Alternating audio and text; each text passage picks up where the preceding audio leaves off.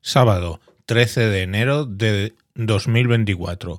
Me encuentro, me encuentro grabando un poco tarde y viendo una historia muy interesante de la Segunda Guerra Mundial gracias a eh, Twitter, el usuario Japa6691 que bueno, pues pone aquí unos tweets que dice, eh, este es uno de mis personajes favoritos, Joseph Bayerly, Jumping Joe, eh, cuando le capturaron, cuando le capturaron y le hicieron esta foto. Y en la foto se ve un tipo con cara de te voy a matar, ¿no? Entonces, claro, dice, años después su hijo le preguntó, ¿qué pensabas en esa foto? Y él respondió en si me daría tiempo a estrangular al fotógrafo y huir. Y claro, eso tiene sentido que suena fantasmada, ¿no? Pero en realidad tiene sentido con la historia de Joe que os voy a relatar ahora eh, lo más rápido posible. bueno, Joe, eh, Joseph Beirle, Beirle, es que es difícil, conocido como Jumping Joe, eh, Joe, el saltarín, nació en 1923 en un pueblo de Muskegon, a las orillas de Michigan. Y bueno, pues sus fotos de juventud nos muestran un rostro muy estadounidense, mandíbula prominente, un poco desgabado. Era alto, fuerte, despierto y con mucha iniciativa. Así que, eh, bueno, pues eh, en vez de destinar la infantería, se la, se la listó en la 101 aerotransportada las famosas águilas aulladoras, aunque él era daltónico, ¿vale?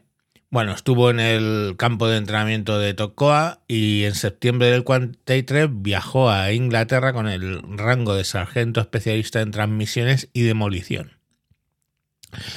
Joe fue lanzado dos veces sobre Francia durante la primavera en misiones de apoyo a la resistencia francesa, pero la suerte se la acabó aparentemente el 5 de junio cuando el a 101 voló sobre Normandía y su avión fue alcanzado. Los paracaídas tuvieron que saltar desde una altura muy baja. Se perdió contacto con ellos y el 10 de junio una patrulla estadounidense encontró su cuerpo destrozado. Recogieron su chapa de identificación y enterraron los restos. ¿Qué había pasado? Lo vais a flipar. Al saltar, Joe se quedó eh, aislado de sus compañeros cayendo sobre el tejado de la iglesia de Saint-Cam du Monde, mi francés. De ahí bajó al cementerio y una vez comprobó que nadie le había visto caer, se orientó y se dijo, pues algo tendré que hacer para matar el rato, ¿no? Y así que procedió a seguir en solitario la misión que tenían asignada y voló dos puentes en la ruta que llevaba a la playa Uta y destruyó una planta eléctrica. Finalmente les fue sorprendido, capturado, porque tropezó con un nido de ametralladoras alemanas y fue conducido a la retaguardia con otros prisioneros. Mientras marchaba entre las líneas alemanas cerca de Carentan, un ataque aéreo dispersó la columna y Joe y varios recibió varias metrallas en la pierna y entonces aprovechó para poner tierra por medio y después de atender a unos soldados estadounidenses que habían sufrido heridas, pues salió huyendo. El soldado alemán que vestía un chaquetón, uno de los soldados alemanes vestía un chaquetón eh, estadounidense y le había, que se le había quitado a Joe y las placas. Entonces ese murió en el ataque aéreo y cuando lo encontraron, pues ese día 10, pues creyeron que había sido él. Entonces, bueno, pues mandaron un telegrama diciendo que había fallecido Joe. Lógicamente, pues sus padres lo recibieron y, lógicamente, pues condenado. O sea, pues le dieron por, porque había muerto. Joe fue capturado de nuevo, sin embargo, claro, porque el que habían matado era el alemán, y conducido al campo provisional de prisioneros de Saint-Loli. Volvió allí a intentar escaparse recibiendo una paliza como castigo y porque sus castores descubrieron que su familia era de origen alemán, por eso no era capaz de pronunciar el nombre, por lo que fue acusado de traición al Reich.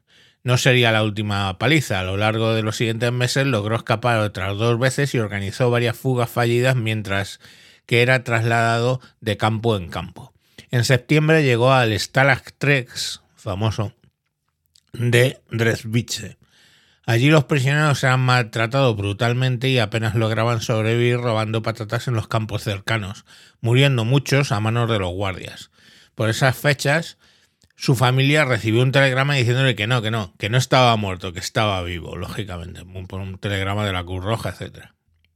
Entreviche descubrió que los planes de fuga del campo fallaban de forma sospechosa y consiguió desenmascarar al infiltrado alemán que pasaba información a las guardias ejecutándolo sumariamente. Angelito. Luego organizó una nueva escapada aprovechando una alarma de bombardeo. Fue descubierto y entregado por unos civiles a la Gestapo que lo torturó para que confesara los nombres de sus inexistentes colaboradores, convencidos de que se trataba de un espía tras las líneas alemanas. Finalmente fue reclamado por el ejército alemán como prisionero poco antes de ser ejecutado y volvió al Stalag 3. Entre tanto, se informó de su desaparición durante el bombardeo, con lo que de nuevo se volvió a informar a la familia que estaba muerto, ya segunda vez que había muerto este señor.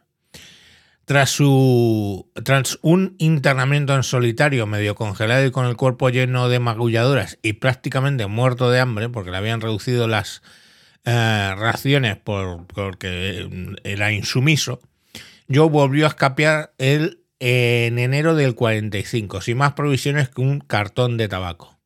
Hasta entonces había intentado ir hacia el oeste o hacia el sur, pero esta vez decidió ir hacia el este buscando la vanguardia soviética mientras avanzaba por un camino forestal al frente de una columna de carros del primer ejército acorazado de guardias, la comandante Alexandra Samusenko, una de las heroínas más condecoradas del ejército rojo, vio al hombre alto y esquelético que salió al arcén y dijo, gritando con sus cigarrillos Lucky en la mano, American Stovarich.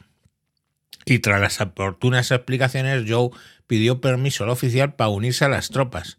El comisario de la unidad le dio un subfusil y munición y el, paracaidista saltó a lomos de un Sherman y la columna reprendió la marcha. Eh, sí, era un Sherman porque los guardias empleaban carros del, del plan préstamo y arriendo. Así que Joe retomó el camino hacia Alemania sobre un vehículo hecho en Detroit. Eso sí, a las órdenes de un oficial comunista.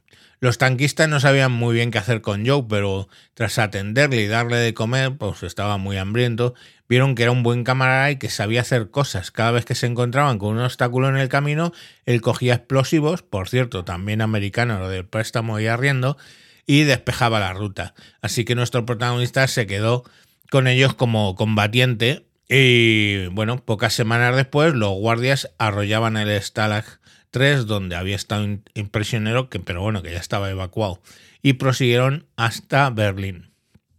En febrero, finalmente, Joe fue herido gravemente y enviado a un hospital militar en retaguardia, en retaguardia mm, soviética. En esa semana, el mariscal Zukov, el mismo, vamos, el Zukov que liberó, que liberó Europa, visitó a los heridos y se quedó boquiabierto al ver a Joe. El diálogo con la intérprete fue tal que tú no eres ruso. dice, no, soy americano. ¿Y qué haces aquí? Y Joe le explicó su historia al mariscal y este fascinado verificó con el NKVD, claro. Y dado que Joe había sido dado por muerto, pues ya era la segunda vez y tenía ninguna documentación que demostrara su identificar, no era posible enviarlo directamente a los estadounidenses. Así que cuando estuvo recuperado se fue a Moscú y allí le dijeron que se presentara en la embajada estadounidense. Claro, en Moscú los guardias de la embajada alucinaron en coles al ver venir a Joe con un uniforme de retales y su fuerte acento de, de pueblo, ¿no? Convencido de que se trataba de alguna maniobra de los rusos para colarles un espía, lo llevaron al calabozo, pero les insistió Joe que tomaran las huellas para verificar quién era realmente. Ahí se aclaró el embrollo y Joe viajó a Odessa, de ahí a Estambul, luego a Alejandría, de Alejandría a Nápoles y finalmente el 21 de abril llegó y abrazó a su familia en Muskegon. Joe, bueno, pues siguió su vida sin llamar mucho la atención hasta que en 1994, durante los actos de celebración del Día D, los presidentes Clinton y Yeltsin le homenajearon y el propio Yeltsin le entregó cuatro condecoraciones como veterano de guerra del ejército rojo. En mayo de 2004, Joe volvió a Moscú y asistió al desfile de la victoria sobre Alemania con otros 15.000 veteranos del Frente Oriental, que le acogieron entre aplausos, como el único estadounidense que compartió con ellos la lucha. Murió ese mismo año precisamente en Tocoa, el pueblo donde se entrenó como paracaidista, ya que había acudido a dar una charla como veterano de la 101. Una placa en San Com Dumont recuerda dónde empezó la aventura europea y en Saint Mary en Francia, la tumba 48 del ejército estadounidense lleva su nombre. Nadie la ha abierto, pero se supone que ahí está enterrado el soldado alemán que le quitó su chapa. Por su parte, Joe descansa por fin en el cementerio de Arlington. Suponemos que definitivamente, aunque con un hombre así nunca se sabe, claro. Su hermana dijo durante el funeral, es la tercera vez que enterramos a Joe. Espero que esta vez lo consigamos. bueno, su hijo, John Beers, embajador estadounidense en Moscú desde 2008, declaró después, la gente llama a mi padre héroe de dos naciones, pero a él no le gustaba. Decía que los héroes fueron los que no regresaron. El día que le condecoraron fue el más feliz de su vida y él nunca olvidó que, cuando estaba hambriento y desamparado, los rusos le alimentaron y le acogieron como uno más. Lucharon con él, salvaron su vida en el hospital y le ayudaron a volver a casa con los suyos. La verdad es que mm, es una historia que me gustaba traerla porque la he leído y me ha encantado.